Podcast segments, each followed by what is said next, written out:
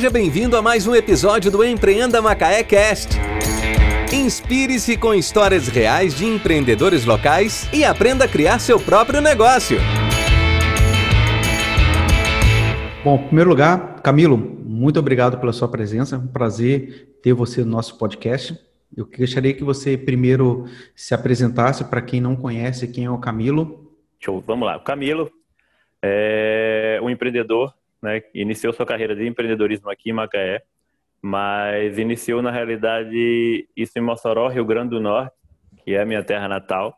Então eu venho aí de uma de uma carreira que todo brasileiro tende a seguir, que é aquela carreira de estudo, né? Então tem aquela base de escola técnica, escola profissionalizante, depois universidade. Aí foi quando eu tive a oportunidade de ingressar uma multinacional. Trabalhei nela durante oito anos aproximadamente e agora estamos aqui em Macaé começando esse projeto aí cerca de três anos e que tem, tem dado um pouco certo. E você chegou a trabalhar na Halliburton, né? Então, na Halliburton eu passei esse período lá como engenheiro de operações. Então, eu tive uma oportunidade de aprender praticamente todos os segmentos do setor que eu trabalhei. Uhum. Então, isso aí vem muito dessa veia empreendedora, aquela inquietude de querer aprender tudo, de querer entender de tudo para conseguir, claro, ajudar e resolver problemas. Então, o setor que eu trabalhava lá era o setor de teste em subsídia, é um setor que fazia avaliação de reservatórios. Sim. Então, o engenheiro de operações nesse, nesse segmento, a função dele é executar os testes de formação. Então, a gente viajava para vários locais, tanto Brasil como outros países, para conseguir ter alguns tipos de parâmetros, né? medir parâmetros de reservatório, pressões, vazões, temperatura, e entregar para o cliente um parecer de viabilidade de exploração, capacidade de produção daquele reservatório. E lá na Halliburton, você passou bastante tempo lá, né? Você, em qual momento que, que da sua vida, da sua vida profissional, que você estava na Halliburton, você realmente decidiu empreender? Isso foi uma oportunidade que você enxergou durante o período que você estava lá na Halliburton? Ou realmente aconteceu por algum acaso? Como é que foi esse, esse, esse período? Exatamente o período que você percebeu talvez uma oportunidade que você realmente decidiu? É, na verdade, não foi uma certa oportunidade, foi uma necessidade, na realidade, uhum. de conseguir encontrar algo que me fizesse acordar todo dia com vontade de fazer aquilo. Então, Sim. eu amava a profissão que eu tinha, eu amava a parte tecnológica, eu amava o fato de todo dia ser uma coisa diferente, eu amava aquela dinâmica de, em cada trabalho, ser um desafio completamente diferente, com um nível de pressão e responsabilidade muito elevado. Então, eu gostava dessa pressão, né? Então, eu, eu, eu venho também da parte de arte marcial, então, para mim, ali, eu dizia muito é que eu subia na plataforma, eu subia para lutar. Então, uhum. ali eu virava uma chave, ele tinha que entregar resultado, e eu, eu gostava muito disso. O que realmente começou, comecei a sentir a necessidade é porque eu, muitas vezes, é, assim como a grande maioria dos empreendedores, tem aquele, aquela, aquela necessidade de entregar sempre 110%, eu sempre buscava isso, fazia isso direto. Só que por diversas vezes existiam alguns processos que eu queria melhorar. Eu via que tinha oportunidade de aquilo ali começar a se modificar e para melhor, né? E que isso influenciava inclusive na capacidade de trabalho de todo mundo. Só que infelizmente, em uma grande multinacional é um pouco engessado. Os processos já são pré-definidos, né? Já são bem definidos. Isso aí não é não é, você não consegue mudar da noite, mudar da noite para o dia. Então, por mais que eu tenha é, tido uma certa voz, de conseguir indicar algumas coisas que poderia ser feito, sempre tinha um certo limite e isso ia me deixando cada vez mais inquieto, até que chegou um certo período que é, nós tivemos uma certa baixa né, operacional, foi quando começou o ciclo de demissões, muita gente indo embora, os trabalhos ficando cada vez mais, digamos assim, pesado mesmo, então além da parte cognitiva do trabalho, que era muito exigida, né, porque trabalhávamos com tecnologias de ponta, então também tem a parte de esforço físico. Então, apesar de eu, eu ser um, um pseudo-atleta, digamos assim, é, era muito exaustivo, era muito cansativo, é, diversas lesões do trabalho mesmo.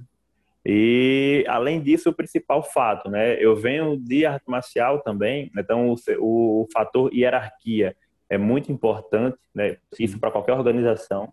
E, principalmente, uma coisa que muitas pessoas sentem, né? Aquela hierarquia por respeito, né? Por você, por você ser uma meritocracia. Então, de uns três anos antes de eu sair da, da empresa, eu começava a entender que a minha linha de, de supervisão era uma linha que não estava mais alinhada com o propósito que eu tinha, de melhoria contínua, de conseguir crescer, de conseguir estudar, e começava a me frustrar muito de eu procurar mudar alguma coisa, lutava para mudar e cortava. Procurava mudar algo, lutava para conseguir mudar, porque gerava retrabalho, isso me deixava muito impaciente às vezes e cortava. E, claro, também não é muito a culpa do próprio do, da supervisão em si, é muito do próprio gesto da, de uma multinacional. E aí foi quando eu percebi que o, o emprego realmente é um relacionamento e tem que estar bom, bom para ambos e não estava mais bom para mim. Né? Já estava com meus 29 anos, muito cansado, já um pouco exausto mentalmente de fazer isso, querendo é, trazer uma qualidade de vida, ajudar mais pessoas do que eu conseguia até então. E aí foi quando eu comecei a perceber que eu precisava ter o meu negócio comecei a procurar, na verdade, estudar sobre o assunto, sobre empreendedorismo, né? Em próprios podcasts. Então, tudo começou com podcast, que é um canal que eu utilizo uhum. até hoje, na realidade. É um canal fenomenal para quem tem a vida corrida e que ainda é pouco explorado e que vai ajudar muito, na realidade, aqui o, a, o empreendedorismo de Macaé. Não só Macaé, como agora um canal mundial, Macaé, Brasil, mundo, quem quiser. Então, foi quando eu comecei a realmente entender a necessidade de, de ter o meu, meu próprio, minha própria bolha, onde ali eu conseguiria colocar meus ideais, os meus propósitos, montar uma equipe que tivesse todo mundo alinhado com aquilo, e isso sentia falta em uma, em uma multinacional. E foi quando eu comecei a desenvolver o que seria TD sustentável. Aí, como foi essa ideia? Você começou a pesquisar sobre isso e como realmente você enxergou a ideia de criar a TD sustentável? É, tudo começou na realidade com, com você conseguir diagnosticar essa dor. Então, a, a gente que empreende já entende que, que o empreender nada mais é do que você, você para empreender, você precisa gostar de resolver problemas e encontrar, encontrar um problema que alguém esteja apto a pagar para você resolver ele. Então, é, por conta desse emprego, então, eu sou totalmente, completamente grato pelo, pela experiência que eu tive nessa multinacional. Eu fui adquirir expertises em vários segmentos. Então, a minha formação é na área de elétrica, praticamente toda, mas hoje eu trabalho com a parte de hidráulica, também entendo muito com a parte de construção civil, a parte de dinâmica de fluidos, aquisição de dados, então o próprio gerenciamento de pessoas. Então, eu fui acumulando uma bagagem de, de, de disciplinas, digamos assim, de multidisciplinaridade que eu comecei a perceber várias problemáticas no mundo civil que poderia ser salvo com tecnologia, resolvido tecnologia. E aí foi quando eu, morando em Campos, me mudei para Macaé e tive a oportunidade de morar na mesma casa que o Pedro, que é o meu sócio atualmente na, na TID Sustentável, Pedro Vetali. E morando nessa, nesse condomínio, é, eu percebi que tínhamos diversos problemas com água, né, nesse condomínio. Então, um dia não tinha água, pedia para tomar banho na, na, no, na, casa do amigo que era próximo. E eu sempre entendi que, pô, isso aqui poderia ser resolvido com tal coisa, né, por entender dessa parte também de hidráulica, bombas, etc. E aí eu comecei a perceber que no dia que tinha um problema no condomínio, eu tinha noção do que seria a solução. Acontecia um outro problema, eu tinha noção de qual seria uma possível solução. Eu percebi, cara, será que isso acontece só no meu condomínio? E aí comecei a perceber que em Macaé era uma realidade. A intermitência da companhia de água de abastecimento, a necessidade de ter uma, uma gestão que gerasse redução. E aí comecei a pesquisar bastante sobre o assunto e comecei a entender que o custo com água para algumas empresas chega a ser o terceiro, segundo ou terceiro gasto do macro do que ela consome. Uhum. E eu percebi, cara, tem uma oportunidade nesse, nesse segmento forte, né? Aí, ainda embarcando, né? Fiz toda uma análise de mercado, fui montando a empresa praticamente toda, os processos dela já fui desenhando, baseado também na expertise que eu tinha do, de processo da multinacional, então ajuda muito. E aí foi quando eu fiz o primeiro protótipo para validar. Então, ainda trabalhando embarcado, fiz a aquisição, desenhei, desenhei as peças que hoje geram padronização de pressão e vazão da TID, que são produtos nossos, que Sim. nós produzimos e, e vendemos para as franquias também. E desenhei os primeiros protótipos, mandei para um amigo meu em Mossoró, né, o Zezinho, que é o nosso primeiro, primeiro design house que a TID teve, né, fez as primeiras peças em torno mecânico, mandou de volta para cá via Correios, fiz o primeiro teste na casa de minha cunhada, que é aqui vizinho, e aí obtivemos o primeiro índice de redução e também a diminuição de problemáticas hidráulicas ali nos primeiros três meses. Fiz na minha própria casa, fiz na casa de um amigo e tive a oportunidade de fazer o primeiro piloto, né? Em uma creche em Campos do Goitacazes. E aí eu percebi, cara, realmente a gente está tendo uma economia considerável. Isso a gente, nós temos apenas naquele tempo três serviços dos 19 que entregamos hoje que geram redução. Sim. E foi aí que realmente eu já tinha validado, era, era o nosso MVP ali, né, é, primário.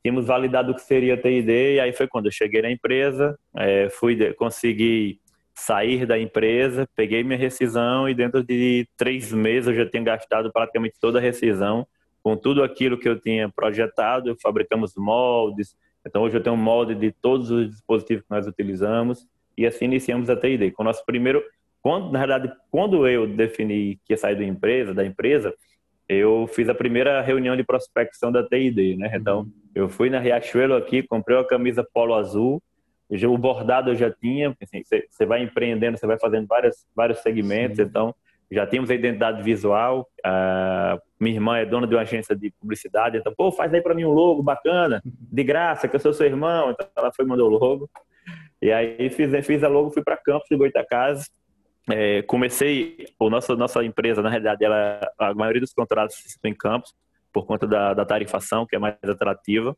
uhum. tarifação de consumo de água. E aí eu fiz a minha primeira reunião com o Grupo Hospitalar de Campos, que é um grupo que é cliente nosso até hoje, um grupo que gera economia e absurdas anuais, que é o IMNE, que chamam aqui, IMNE, que é do, dos hospitais Beda. E foram um dos primeiros a acreditar junto com o outro hospital também local, que é o Pronto Cardio. Então, esses dois diretores tinham uma visão diferenciada, até são empreendedores e sabiam que, não, então vamos arriscar, né? Você tem um modelo de negócio que eu não pago nada, se eu não gostar, no segundo mês você vai embora, não pago nada de multa, e você recebe um percentual se economizar, pô, se eu não quiser isso aqui, eu sou louco. E aí foi quando a gente fez a primeira implementação, conseguimos já redução em todos os contratos, e naquele mesmo mês eu pedi 60 dias para implementar, só que dizendo que era para pedir fornecedor, porque era importado e tal, na verdade não era. Era para poder eu conseguir pedir conta da empresa, abrir CNPJ, que eu não tinha nada absolutamente, nada realmente. Sim. E aí daí começamos o TID. Em 45 dias começamos as implementações, apenas eu e o Pedro. Então ficamos nós dois varando noite no hospital. É, varando noite a ponto de acabar o expediente, nos trancar no hospital, a gente precisava ficar até de manhã para sair. Então, então isso, aí, é, isso, aí, isso aí aconteceu bastante. E aí a gente conseguiu realmente, desses dois primeiros contratos, focamos muito nele inicialmente para conseguir ter case, porque a gente sabia, pô, como é que eu vou para outra cidade? Ah, mas vocês estão aonde? Então, no início de tudo, nós tínhamos um sócio que estávamos com, conosco, que era o Walter, ele ficava em Mossoró, Rio Grande do Norte. Então, o Walter, pra, nas reuniões comerciais lá, ele falava, não, mas a gente já está lá no Rio. E eu aqui, nas primeiras reuniões, a gente já tem lá em Mossoró, só que não tinha nem uhum. lá nem cá, ninguém sabia, sabia de lá onde era, daqui onde era Mossoró, e o pessoal de Mossoró nem sabia onde era Macaé. Então, ficava uhum. ali e a gente conseguiu daí começar a ter case. Depois do primeiro case, aí foi Avalanche. Aí começamos a ter um cliente, outro cliente, muito orgânico, então a gente nós da TID até então não temos nada de marketing forte. Esse ano é o ano que nós vamos começar realmente fortalecer a parte comercial, marketing, então tudo foi crescimento puramente orgânico. E esse foi o motivo realmente de, de, de como a gente criou o início de TID, o nosso MVP primário foi em casa, né? como todo MVP tem que ser. E principalmente na rua, né? nada de MVP teórico. Então, tem um, um projeto piloto que seja não ter medo, vai, vende, tenta vender. Primeiro que vender, você vê, ah, ah porque ele não está pronto ainda. Você conserta quando estiver errando. Não, ótimo. E você, eu achei interessante que você viu um problema, que é um problema comum, que todo condomínio tem, todo prédio tem, todo lugar, desde que eu nasci, eu vejo esse problema. E você teve essa veia de você pensar numa solução e já tentar implementar ela. Você acha que falta um pouco dessa cultura de, de, de da gente conseguir é, é, pensar em formas alternativas da gente resolver um problema, ou até talvez tomar aquela iniciativa de, de ver um problema e falar, poxa, eu acho que eu tenho uma solução e eu vou, eu vou fazer aqui um protótipo, alguma coisa e vou implementar.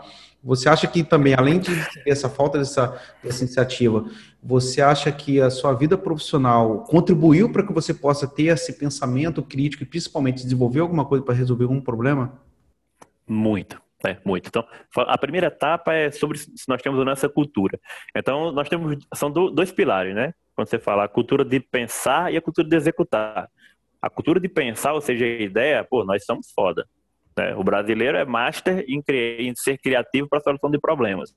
Só que ao mesmo tempo ele peca muito em beleza. Eu acabei de pensar como resolver. Agora, tirar a bunda da cadeira para levantar e executar um projeto que tenha iniciativa e que tenha também a chamada acabativa é difícil, uhum. né? Então, isso aí a gente acaba pecando bastante. A cultura de querer reduzir, o brasileiro tem bastante. Então, pô, eu vou dar um próprio exemplo do, do Empreenda Macaé. Você percebe que existe uma veia né, de empreendedorismo em Macaé. Nós estamos cercados de indústria, nós temos uma cultura de empreendedorismo. Isso aqui é um polo para ser o futuro Vale do Silício do Brasil. Várias pessoas entendem que existe isso. Várias pessoas entendem que o canal de áudio é um canal para o futuro, para facilitar aquele empreendedor que realmente não tem tempo. É, vide, vide a hora que estamos fazendo o podcast agora. Né? Mas executar, parar, criar agenda, convidar, montar um plano de, de como vai funcionar isso é difícil. Né? E por isso que eu parabenizo quem realmente para para fazer, no caso você, Robson. Né? Que realmente é difícil, é trabalhoso. Né? Então, com relação à primeira parte, é que é com relação a se a gente tem a cultura para isso, se a gente para para iniciar isso realmente, né? Então é diferente. Pensar muito, brasileiro, pô, foda. Nós somos criativíssimos em tudo. Realmente executar é aquela pequena porcentagem que gosta de executar, de realizar aquela, aquela, aquela função, digamos assim, de solucionar uhum. o problema. Né? Eu amo essa segunda etapa. Né? Eu amo a segunda etapa. Por isso que eu digo, eu adoro ideias. Tenho ideias, eu não quero ser o dono de ideia de nada. Eu não quero ser o dono da ideia do Facebook, eu não quero ser o dono da ideia do Uber, eu não quero ser o dono de ideia alguma. Para mim, não vale de nada. Agora, se você tiver uma ideia foda, me chama e vamos executar, que você vai ter um leão para conseguir executar com você. Que essa é a parte que eu acho mais importante. Com relação a como a, a bagagem de, de, emprego né, me ajudou com relação para empreender. Né? É, eu costumo falar que na realidade não foi apenas o emprego, é, eu acho que a experiência de vida em si, e é por isso que eu agradeço muito a educação que eu tive, né? É, como eu falei, eu sou, sou oriundo do Nordeste, né? De Mossoró, que é uma cidade ali no semiárido nordestino, ou seja, sertão nordestino, e lá não se tinha muita oportunidade como aqui se tem, né? Aqui o pessoal fala, ah, porque não tem muita oportunidade, tem. Cara, o semáforo é uma oportunidade para quem quer, né? Lá muitas, em muitas locações o semáforo mais próximo fica 20, 30 quilômetros, né? Então, realmente não existe essa oportunidade. E a educação que eu tive é a educação que eu posso errar, né, para aprender. Então, eu fui criado pela minha mãe, sou filho de mãe solteira, que também é normal, infelizmente bastante normal na região Nordeste. Não conheço o pai pelo fato de não ter tido uma educação, uma parte paterna, né, que é quem te ensina aquelas coisas que normalmente de execução é o pai que ensina. Eu fui meio que obrigado a realmente ter que crescer muito rápido, aprender tudo muito rápido. Por isso que hoje eu tento trabalhar com de tudo eu faço em casa ou em qualquer local, pintura, marcenaria, é, hidráulica civil, fui aprender de tudo um pouco, né? Por quê? Porque nunca tive medo de chegar, olhar alguém fazendo e arriscar para fazer, independentemente se eu rir, se eu brigar, brincar, brigar comigo, seja lá o que fosse, eu adorava fazer e adorava aprender, né? E graças à educação que eu tive por parte de mãe, né, que, é um, que, foi, que foi um amor incondicional e sempre deixando eu fazer aquilo que eu quisesse fazer, claro, né? Sabendo que todas as consequências daquilo também seriam minhas, né? Então vale, vale salientar na hora de você educar seu filho também não querer largar de tudo, né? Então, o primário foi isso. Depois foi é, parando para empreender, eu empreendi na realidade desde novo. Então, já fiz pão para vender e ajudar em casa, já saí no bairro para conseguir limpar quintal com enxada mesmo para conseguir fazer, comprei minha primeira bicicletinha, já montei, fiz rampas de skate de dedo no tempo, com 12, 14 anos eu já ganhava 500 reais mensais e naquele tempo isso era muito, era dinheiro demais, né? Uhum. No tempo de quase um dólar um para um, aquilo era, era quase rico, muito novo, 12, 13 anos. Então já, eu já gostava muito disso, né? E aí quando passei o período de faculdade, então dei aula de jiu-jitsu, dei aula em escolas, em escolas técnicas da região, Senai, CEPEP, e aí entrei na, na, na, na, na Halliburton. Então, na realidade, eu falo que a Halliburton foi a cereja do bolo, porque o bolo é um pouco longo, né? Então, é um bolo um pouco vasto de muita experiência de rua mesmo, de rua, de vida, né? de touch a touch, de conversar com pessoas, de escutar muito mais velhos, então, Eu, isso aí é, é, é, muito uma analogia ao mentor hoje no empreendedorismo, então procuro ter vários mentores, porque me, me ganha muito tempo. Então hoje, hoje eu tenho 32 anos de idade estou como, sou, sou, estou como diretor executivo da TD Sustentável. Temos mais de 70 pessoas trabalhando conosco hoje em todo o Brasil e com pessoas de 50, 60 anos que param para me ouvir, né? Porque apesar da idade, eles entendem que a bagagem que eu tive foi muito vasta. É, depois dessa parte, na multinacional, realmente foi quando eu comecei a entender o que é a empresa em si. Então, é aprender a lidar com processos, ter métrica para trabalho, ser pontual, ser assíduo, entregar resultados, ser cobrado por aquilo, ser punido quando não entrega. Então, toda a, a roupagem de uma empresa, eu realmente entendi como funcionava nessa multinacional, que foi a minha grande universidade de vida, né? Então, sou eternamente grato a todo o ensino que eu tive de Cefet, né, Escola Técnica, de Universidade Federal, que é o FESA, de Mossoró, diversos mentores em cada uma dessas etapas. Eu escolhi aquelas pessoas chaves que eram pessoas que eu sabia, pô, esse cara disso aquilo é foda. Eu vou colar nele, porque pelo menos essa parte eu vou absorver. Pô, esse cara aqui, ele é péssimo nisso. Eu vou colar nele porque eu sei que isso aqui eu não posso aprender, né? Uhum. Então, de todo, de cada um eu iria aprendendo aquilo que eu queria. Mas o emprego realmente ajudou muito na área técnica. Então lá eu trabalhava com aquisição de dados e manejo de fluidos. Sim. Então foi aí que eu terei toda essa expertise de hidráulica, de entendimento de como se comporta o funcionamento de consumo hídrico de um condomínio ou de uma sonda ou de uma, de uma estação de, de produção de petróleo, etc. Então essa bagagem técnica em si veio, veio muito de lá na realidade. É, e isso é interessante para a gente desconstruir um pouco é o que muita gente fala sobre empreendedorismo, né? Acho que só porque a pessoa trabalha como CLT, ela não pode empreender. Ou talvez ela tenha que pensar em algum negócio, algo fora da realidade dela. Na verdade, a experiência que a gente tem ao longo da nossa vida profissional, ela gera para a gente experiências que podem ser utilizadas para resolver qualquer tipo de problema, né? E principalmente aquilo, achar que, ah, eu não preciso fazer faculdade para empreender, já vou criar uma startup aqui, com 18 anos e acho que já vou conseguir resolver todos os problemas. Mas a vida profissional também ela ajuda a gente a, a delegar, a gente ter responsabilidade. Não vamos tornar esse podcast polêmico. com certeza. Mas eu queria é. falar uma coisa sobre a, sobre a TED. Vocês utilizam tecnologia para economizar água. Como realmente vocês resolvem esse problema? Que solução que realmente vocês apresentam? Primeira coisa que, que a gente enxergou como dor é que realmente a, a, o gerenciamento do recurso hídrico ele era negligenciado. Né? Esse era o primeiro ponto. Então, a primeira esfera de dor que, que a gente conseguiu diagnosticar é porque a gente precisava entregar para aquele cliente o gerenciamento daquele consumo, ou seja, entender quanto consome, o que consome, como diminuir, quais são as métricas que eu tenho que analisar. Então, essa era a primeira coisa. Segundo era, que tipo de atividades eu consigo implementar nesse empreendimento, seja ele um condomínio, um hospital, um restaurante, o que for, que eu consigo gerar redução de consumo. Então, são duas esferas, inicialmente, das, da TD Sustentável, onde a gente entrega as duas para ele de maneira gratuita. A parte tecnológica, ela fica na primeira etapa, que é o que nós chamamos de padronização dos pontos de consumo.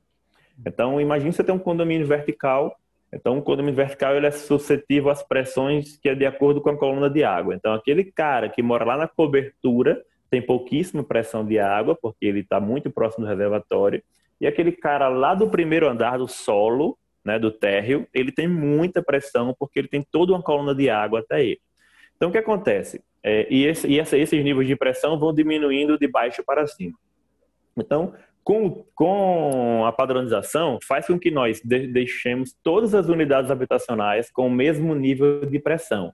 Consequentemente, o nível de conforto também, o nível de desperdício diminui. Então, dessa maneira, você evita com que... Imagina o cara do térreo quando ele vai lavar aquela louça. Quando ele abre a torneira, ela bate muito forte no prato, molha ele todo, umedece aquela pia toda, que fica com característica de limo, parece que está morfando aquela pia.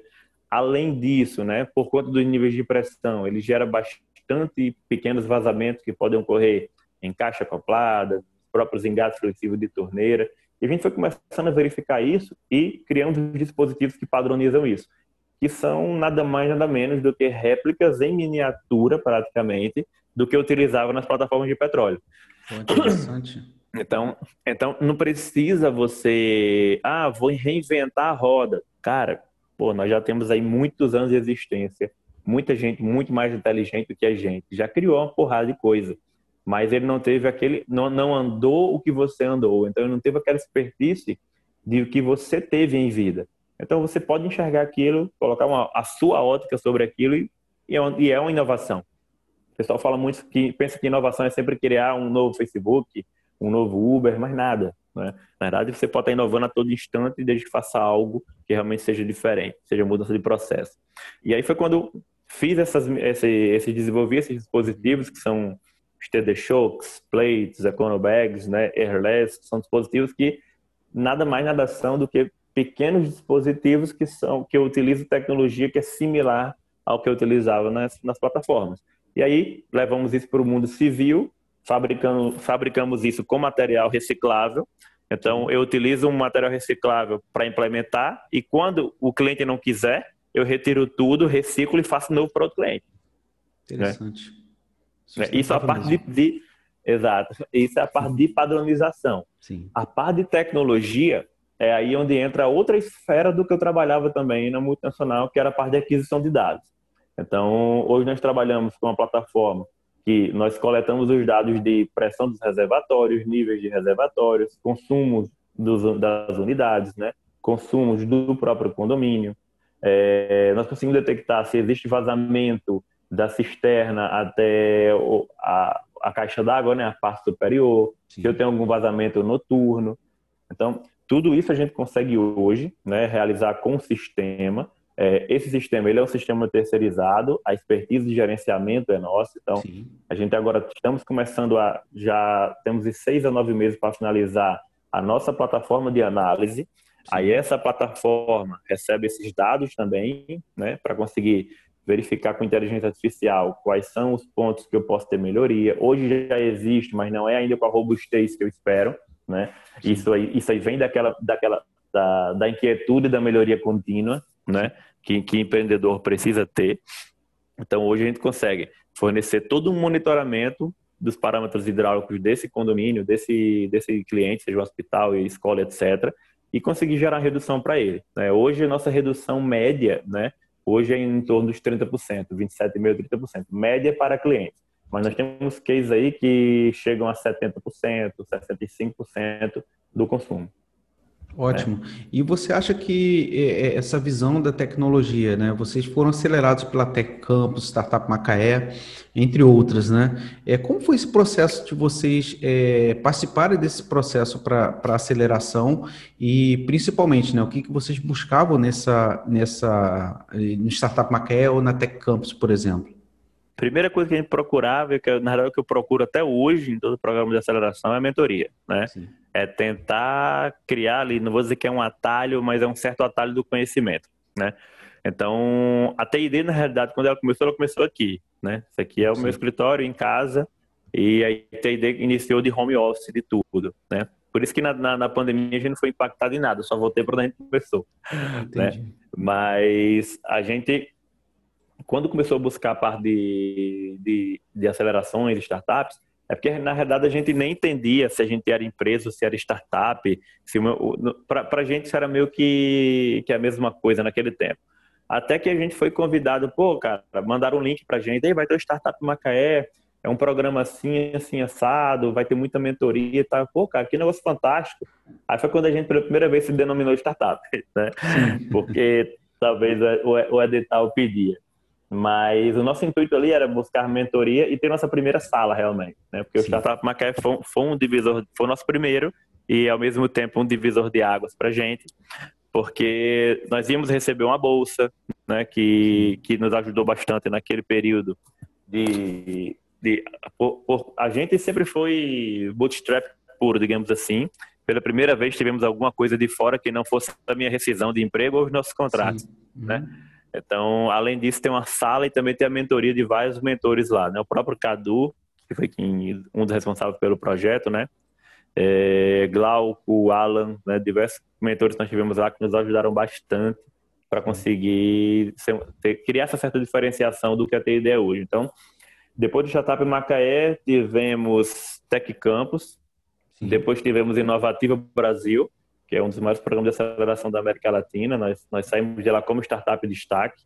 Depois tivemos o evento do Startup On aqui, que também fomos Startup Destaque. Sim. Depois passamos pelo Labora mais Sebrae, né, que também fomos finalistas.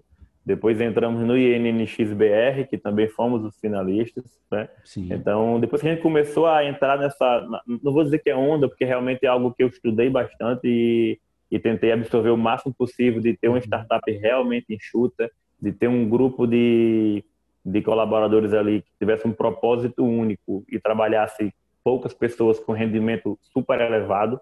Então, a gente, hoje, para ter noção, eu monto a agenda de todos os diretores que estão com a gente, eu monto a agenda deles de 5 da manhã até as 8 da noite. Porque eu monto a agenda, inclusive, dos exercícios físicos, da leitura, dos podcasts para se escutar, do momento de lazer que eles têm que ter. Como são é todo mundo muito jovem, então Sim. isso era outra coisa que eu tento buscar muito, que é encontrar diretores que eu prefiro criá-lo, porque Sim. eu consigo moldar ele a exatamente aquele ideal que eu tenho, ao propósito que eu tenho, que é que eu acho que não que eu acho que eu tenho uma razão né, em tudo, mas de acordo com a quantidade de coisas que eu já validei, da maneira que eu executo as coisas, eu entendo que é uma maneira diferente e que gera bastante resultado. Então, já tentei trazer outros diretores de valor agregado maior, mas eu percebi que teria o preço de uma curva de aprendizagem mais longa, que é o que eu tenho hoje, mas eu prefiro muito, muito mais ter pessoas jovens. Hoje, todos os outros diretores da TID têm 22 anos, 21, 22 anos. Sim. né? Então hoje eu consigo, minha intenção é conseguir moldar para daqui a três anos no máximo. Nós temos aí os sete, oito C-levels, acho que mais desenvolvidos aqui da região. Ótimo, que bom. E com relação a, a TD, é, quais são os próximos projetos que vocês estão é, planejando aí para esse ano, mais para frente, com relação à tecnologia? É, a TD hoje, né, a gente, ela é uma franqueadora né? Então Sim. a gente está realmente começando a focar muito mais na, na capacidade de formar novas TIDs, né? Sim. Então, na capacidade de multiplicar o nosso modelo de negócio com sucesso. Então, nós temos até junho aí para poder finalizar toda a formatação e entrar na Associação Brasileira de Franquias, Sim. né? Então, nosso intuito é, primordial do ano é finalizar a formatação. Ao mesmo tempo, nós temos hoje 13 franquias que já estão em fase de estabilização. Então a gente já vai começar a abrir a porta para começar a abrir novas franquias. Então, hoje nós temos uma lista de espera de franquias para abrir, né? apesar de ser uma empresa jovem, mas que tem um modelo de negócio muito inovador, bastante rentável, então é bem atrativo. E a parte de desenvolvimento, até então a TID ela não tinha uma equipe de desenvolvimento né? A parte de P&D, né, de pesquisa de desenvolvimento, realmente era, era o que eu pensava, com as expertises que eu tinha, professor Pardal, testava em casa, importava da China, desmontava, montava, só que quando você começa a brincar com escala, não dá mais tempo. Então hoje eu não tenho mais, não consigo mais ter tempo de, de realmente criar alguma coisa. É, e também, assim, eu acho que o conhecimento que você tem até hoje só te leva até esse nível, né? Se você Sim. quer subir de nível, você vê muito isso lá do Marcelo Germano, você precisa adquirir novos conhecimentos, trazer pessoas com novos conhecimentos para sua empresa. E é o que a gente está fazendo agora. Agora a gente estamos trazendo para a TID, né? Mais três integrantes, sendo dois desenvolvedores, são dois engenheiros da parte de elétrica também, são mestres na área de eletrônica para a gente já começar a desenvolver o que eu costumo dizer que é o apartheid do gerenciamento hídrico. Né? A gente está criando um, um, uma plataforma barra sistema de gerenciamento que com certeza vai revolucionar a maneira de você conseguir solicitar serviços de hidráulica e ao mesmo tempo gerar redução de consumo dentro dos condomínios e empresas em geral. Então, já temos todo o escopo do projeto pronto, que também é baseado, de novo, em tudo aquilo que eu já, que eu já trabalhava de aquisição de dados. Por isso que eu sou eternamente grato à maneira que eu trabalhava e com que eu trabalhava na Halliburton. E a gente tá, tem a previsão de, no máximo, 9, 12 meses, finalizar o TDRR, que o RR é de Remote Reading, onde a gente vai começar a levar um sistema de realmente de redução para aquele consumidor hoje que eu não consigo atender, né? que é o consumidor que não é mais o macro consumidor, aquele cara da, da casa, da residência, do condomínio muito pequeno que hoje não consegue ter FIT, né, via, via faturamento, para poder eu conseguir gerar redução para ele. Entendi. Então a gente, eu estou bastante otimista, assinamos hoje o contrato, né? Assinamos hoje o contrato, a gente está absorvendo essa parte de uma outra empresa para dentro da, da, da TID Sustentável, então estamos aumentando em mais três pessoas aí uhum. o time da parte de, de diretoria. Hoje finalizou o contrato nosso, veio do nosso jurídico hoje, faltei o que tinha que faltar, já mandei para o pessoal. Devemos estar começando o projeto aí semana que vem, mas é um projeto que essa empresa, né, que, que eu também conheci eles no Startup Macaé, eles já tinham aí 50%, 60% da tecnologia meio que pronta. A questão é que eu vou agora agregar aquele conhecimento que eu tenho ali com relação à gestão Sim. do que eu quero de, de, de, gerenciamento hídrico e eles com toda a bagagem que é a bagagem que eles têm de desenvolvimento né, na parte de hardware, software. Então, são conhecimentos que realmente vão nos levar para um outro nível. E daqui a um ano, um ano e meio, com certeza será startup aí, barra empresa, né? Ou a mesma coisa. Uhum. Uhum. E que vai fazer muito barulho aí com relação a, a gerenciamento de consumo, a quantidade de água economizada. Então, prepare-se para o que está vindo aí, né? Uma empresa natural de Macaé, nascida em Macaé, que no, parte do nosso Fluminense é muito forte em tecnologia, acreditem e não apenas quando eu falo que é forte tecnologia, não são as empresas como multinacionais que tem gringos dela que trazem tecnologia para cá. Estou falando tecnologia natural daqui, é o FRJ, é o ENF, né? Então, é a própria CRIOS que fomenta isso bastante, né? Então, fiquem de olho aí que vocês vão ter algumas novidades aí em breve. E quem quer empreender, né? Você tem uma bagagem muito, muito interessante, uma história de vida muito interessante é, na parte de começar e iniciar um negócio. Quem quer empreender, começar agora, uma ideia, ou ter uma ideia, quer colocar em prática, qual a dica que você dá para essa pessoa? A primeira dica que eu dou, é, eu costumo dizer muito para os outros meninos da D&D, é que, cara, quando eu falo alguma coisa, tenta fazer, porque não é que não é fácil o que eu, o que eu falo e não, o que eu faço no que eu falo. Mas é porque normalmente eu só ensino algo que eu já fiz merda, cara. Normalmente eu só ensino algo para alguém que eu já fiz alguma besteira, que eu já apanhei por aquilo. Então, hoje, a cultura da TID é a cultura que aí, galera, pode errar, velho. Pode errar. Então, nós finalizamos as reuniões de feedback da TID essa semana, né, com todos os diretores e tudo principal cultura que a empresa tem, que todo mundo gosta, cara, porque aqui eu sinto que eu tô em casa, eu sinto que eu tenho uma ideia meio louca, eu quero executar, e eu vou executar, claro. Né? Aí é onde vai entrar a dica que eu vou dar para quem quer empreender. Tem que ter algumas análises básicas de budget né, que você precisa ter, né, de tempo, quem faz, quando faz, o que entrega, etc. Né? Então, hoje em dia, a primeira coisa que você precisa mudar, se quiser brincar de empreender ou levar isso muito a sério, é ter a mente que, cara, vai dar merda. Cara, é muito trabalhoso, é muito sofrido, né? E você precisa gostar disso. Né? Essa, esse é o paradoxo, né? E, e que a grande verdade é o que traz a paixão para gente que empreende. Então, é muito trabalhoso, é muito sofrido, só que é uma colheita muito árdua, né? é um plantio muito árduo para uma colheita que, dependendo de como você plantar, se você estiver dentro dos seus propósitos e executar de maneira correta, sua colheita vai ser muito boa também. Né? Então, a primeira coisa que eu, que eu tento aconselhar até para as startups que eu mentoro ou para os diretores que hoje a gente está desenvolvendo na TID, não tenha medo de errar, tá? Entenda que você é imperfeito, entenda que você pode falar errado agora, mas você pode fazer qualquer coisa de errado agora e você tem duas opções depois desse erro. Poxa, errei, que droga, e parar, ou poxa, errei, agora eu vou corrigir. Então, essa é a base do empreendedorismo, porque a base do empreendedorismo nada mais é do que você testar, validar, colocar para rodar. Testar, validar, colocar para rodar. E esse teste, quando você valida, deu merda. Testa novamente, validou. Testa novamente, validou. Até dar certo. Então, essa é a base de empreender. Segundo, Camilo, pô, parece muito fácil, é só ter uma ideia, vou executar. É aí onde entra as coisas que eu não fiz e comecei de maneira tardia, né? Que é procurar suporte, né? Suporte, quando eu falo, é conteúdo, é procurar cases ou mentores de pessoas que já empreenderam, que vão conseguir te trazer um certo atalho, porque hoje o mundo é, o mundo é muito veloz, né? Hoje tudo é muito veloz, tudo é para ontem, a geração da correria.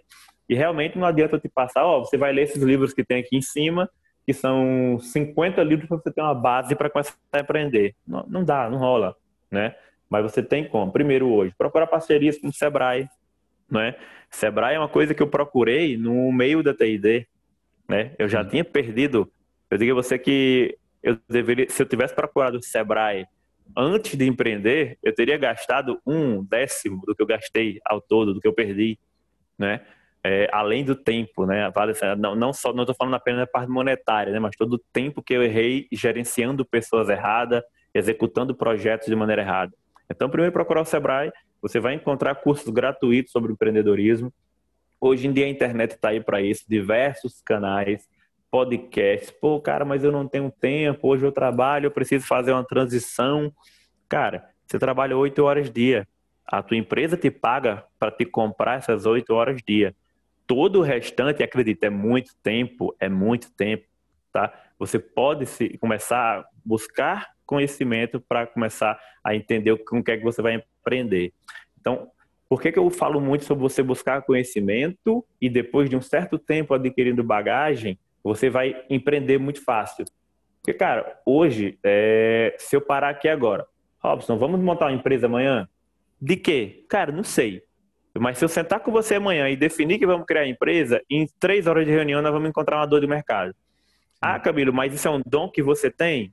Porra nenhuma, tá? Desculpa o palavrão no, no podcast, Uhum. Mas, tipo assim, nada de dom. Mas sabe o que é? É acúmulo de bagagem, acúmulo de mentorias, acúmulo de consultorias. Então, depois que você começa a estudar sobre empreendedorismo, sabe quando você quer comprar?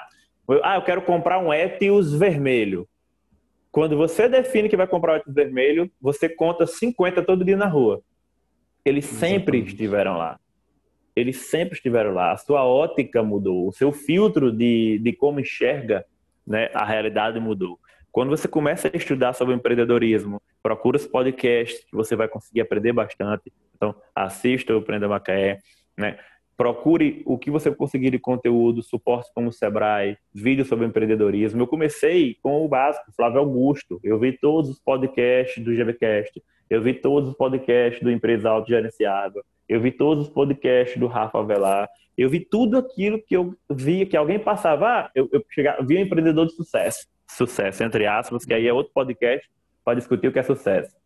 Pô, cara, o que é que você estuda? Pô, cara, isso aqui eu acho massa. Esse livro do Eric Reis eu achei massa. Eu ia lá, pô, mas não tenho tempo, pô, o livro é uma Bíblia, resumo cast. Eu ia lá, na, varrendo o quintal da minha casa, escutava um livro, né? Um resumo de um livro que me dali ia começando a me dar alguns insights.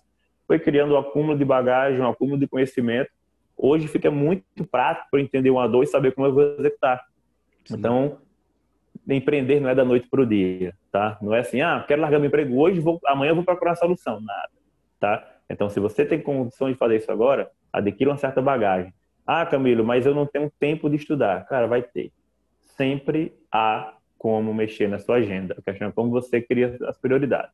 Então, se você, se qualquer pessoa que está assistindo esse podcast de hoje, pegar o seu Instagram, for lá nas suas atividades do dia e verificar em quanto tempo você passa na rede social, eu estou falando de uma rede social, tá? Não estou colocando ainda Instagram, Facebook, LinkedIn, etc. Vai dar muito mais de uma hora dia. Isso é fato para a maioria do brasileiro, fato. Né? Uma hora dia é muito tempo podcast, é muito conhecimento, é muita bagagem, tá? Faça isso durante seis meses, entenda aquilo que tem que entender, faça os cursos básicos do Sebrae sobre empreendedorismo, gestão financeira. Eu odeio fazer gestão financeira mas eu precisei fazer isso durante mais de um ano na minha empresa, até eu conseguir ter condições de contratar um diretor financeiro. Mas até então eu tinha que fazer e odiava fazer aquilo. Uhum. Não gosto. Eu gosto de executar, eu gosto de graxa. Né? E tive que aprender porque fazia parte. Então, podcast sobre. Imagina um podcast sobre fluxo de caixa, cara. Uhum. É chato, bicho. Para mim, né? Tem gente que ama. Chato, velho. Mas eu tinha que aprender aquilo. Sabia que aquilo fazia parte. Então, Primeiramente, procure conhecimento, então procure os canais, procure mentorias. Essas mentorias né, podem ser de pessoas que você conhece, que já empreendem, que podem conversar com você. Pode ser programas como Startup Macaé, Startup Rio, Tech Campus, né? Todos eles dão uma bagagem de conhecimento absurdo em pouco tempo, tá? Depois de você adquirir uma bagagem mínima, por que adquirir essa bagagem mínima? Empreender uma roleta russa, e que se você tem uma bagagem de conhecimento, você diminui suas probabilidades de dar erro. tá? Então, adquira a bagagem de conhecimento, procura as ferramentas sobre empreendedorismo e depois é a quarta parte que é um pouco sofrida, que realmente é difícil começar a empresa sem ter absolutamente nada. E aí é um outro podcast de como começar a empreender. Camilo, eu tenho condições e tenho uma, um pouco de aporte financeiro para conseguir iniciar a minha empresa. Comece, seja com rescisão de emprego, seja chegando na sua casa, juntando tudo aquilo que você não usa mais, faz um brechó, junta ali 5, 6 mil reais e começa a rodar. Ah, não quero mais assistir TV, vendo a TV por mil reais, e assim começa a fazer um pequeno investimento para iniciar a empresa, né?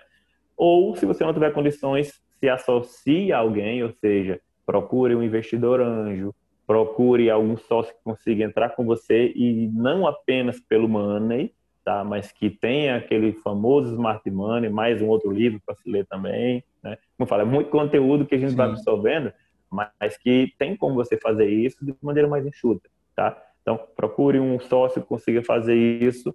Tem que ter, principalmente, não é o lado financeiro, é propósito e sinergia para trabalhar junto e conhecimentos ali que consigam se complementar. E aí sim você começa a, a empreender, digamos assim. Mas lembrando, é, hoje em dia tá muito, tá, tem, tem um certo glamour sobre, sobre empreendedorismo. É, a verdade é que não é assim que funciona, uhum. tá? É, é sofrido, é trabalhoso, mas é muito prazeroso quando você encontra aquela dor de mercado que é exatamente o que você quer. É, uma coisa que o pessoal precisa entender também, né, enquanto mente de empreendedor, é que é importante que você aprenda a gostar de várias coisas e não fique, ah, mas eu vou começar a empreender com isso porque eu só gosto disso. Né? Quando você fala, eu só gosto disso, você limita se a pessoa gosta de apenas uma coisa e morre.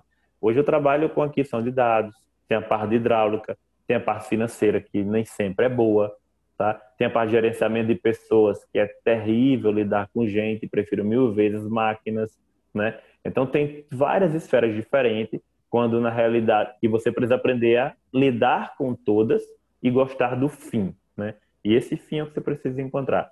Mas aí, até para encontrar isso, existe metodologia, existe suporte, existem mentorias que você pode colher alguns insights ali com algumas horas de conversa com aquela pessoa, que eu faço bastante isso. É, eu tenho alguns mentores. Minha esposa aqui é uma mentora que eu tenho espiritual absurda, né? Ela é de, ela é de uma evolução espiritual muito muito forte. Ela cresce espiritualmente muito forte. Então, é uma pessoa que consegue me deixar assim tranquilo, mesmo o caos, o caos caindo sobre a Terra, ela consegue ter de um cenário péssimo, algo terrível acontecendo. Ela, poxa, mas hoje foi sol, né? Então um pouco dessa, desse lado dela espiritual eu aprendo bastante diariamente. Eu tenho outros empreendedores que a parte de negócio me ajuda bastante. Então, você deve conhecer o Ciro Barreto, aqui de, de Macaé. Sim. Eu aconselho, inclusive, a chamá-lo para esse podcast, que é um Sim. cara completamente fora da curva, que eu também utilizo a, a, sempre que eu estou com alguma coisa muito importante para decidir da TID. Primeiro, eu converso com minha esposa, que ela, eu chamo muito que ela é a CPO, né? Uhum. É a CEO dos Pitacos né? Ela é fera nisso, né? E quando é algo um pouco mais decisivo, eu sempre tento alinhar com o Ciro Barreto, converso com ele algumas coisas, além de outros vários amigos que eu tenho, que aquelas mentorias ali do WhatsApp, todo dia, todo dia a mentoria, sempre tiro algumas dúvidas, então procure formar esse pequeno network de pessoas que você sabe que vai te agregar valor. Muito, muito bom. Poxa, a gente está chegando no final, o, o Camilo. E eu queria que você desse uma palavrinha final aí para todo mundo a respeito do que as pessoas podem esperar do próprio Camilo, né? Ou até você fazer propaganda da sua empresa, do seu negócio, algum projeto novo, talvez. Então, esse momento é seu. Do próprio Camilo, pessoal, eu estou aqui para ajudar, na realidade. Então, uma coisa que é o sangue da TID é a nossa capacidade de conseguir ajudar aquelas pessoas que passam pelo problema de economizar água e que nada mais é do que o reflexo, o reflexo dos diretores que, que fundaram a TID, eu e o Pedro, que nós adoramos, amamos ajudar pessoas. Então, você hoje que quer começar a empreender, procura no Instagram, Camilo Torquato, ou vai na TID Sustentável, você vai encontrar algumas postagens que eu estou marcado lá. Fala comigo, vamos trocar alguma ideia, vamos marcar de conversar caso precise, o WhatsApp mesmo ali. A gente consegue te ajudar eu, eu, faço isso direto, cara. Eu amo fazer isso. Claro que eu não consigo fazer o dia todo, porque eu passo o dia todo pegado. Mas eu tenho ali a minha hora do dia de responder todas as mensagens do WhatsApp, de conseguir trazer, é, devolver um pouco daquilo que o ecossistema já, já me proporcionou. Então, o Camilo é isso, é um cara que vem de origem humilde, de humilde, vem de escola pública desde todo o seu início, né? É, até, até, até faculdade também, e que está aqui para ajudar, para conseguir realmente o que vocês precisarem com relação ao empreendedorismo, tá? Podem contar comigo sempre que precisar. E a TID, né? Quem quiser, visite lá o nosso site, é o www.ted, como sim ou como TED Talks, sustentável.com, né? Instagram também, LinkedIn, Facebook da mesma forma, procura essas plataformas. Tem muita dica lá de como, como economizar água, o que você pode fazer para economizar água na sua casa, tá? Ou se você trabalha em uma empresa e quer levar sustentabilidade para a sua empresa e da melhor maneira possível, que é sustentabilidade atrelada à redução de custos e sem necessidade da sua empresa fazer investimento. Ou seja, qualquer pessoa consegue aprovar isso dentro de sua empresa, né? Então, entre em contato com a gente. O nosso site também tem um WhatsApp que você pode clicar, entra direto no celular que todos os diretores têm acesso, inclusive tá, tá, aqui, tá aqui do lado, que é a terceira tela. Então, precisando, basta entrar em contato com a gente, tá? Que a gente vai fazer o máximo para conseguir gerar redução de água. Hoje já a última contabilização já deu cerca de 120 milhões de litros de água economizado, Nossa. né? Então, é muita água já, já quase 4 milhões de reais economizados para os nossos clientes. Então, vem fazer parte dessa, dessa família hoje que busca uma real sustentabilidade. Eu falo muito que é muito fácil fazer algo sustentável gastando muita grana, né? Uhum. É, todo mundo fala, é muito fácil, realmente é fácil. Né? Difícil é fazer o que a gente hoje se compromete a fazer, que é fazer com que você receba dinheiro para ser sustentável. Então, procura a gente. Eu acho que esse ano é um ano aí que vai ser. Nós vamos estar mostrando para vocês aí como realmente a gente consegue entregar tecnologia de ponta, feita na região, feita no nosso Fluminense, tá? Para conseguir fazer muito barulho aí no Brasil. E nossa previsão é começar a brincar aí, dar uns passos um pouco para fora daqui a uns dois ou três anos no máximo. Para você que chegou até aqui e foi impactado com este episódio, gostaria de fazer um convite. Faça avaliação do nosso podcast lá no iTunes e nos deixe a mensagem. Nós vamos responder com muito carinho cada uma delas. Dessa forma, você vai fazer com que mais pessoas possam receber esse conteúdo. Assim, a gente vai estar transformando a nossa região através de histórias inspiradoras dos nossos empreendedores. E se você quer ir além, nós temos um projeto de financiamento coletivo. Você pode financiar esse projeto com qualquer valor. Acesse www.padrim.com.br barra Empreenda Macaecast. O link vai estar aqui nesse episódio. Muito obrigado e eu te vejo no próximo episódio.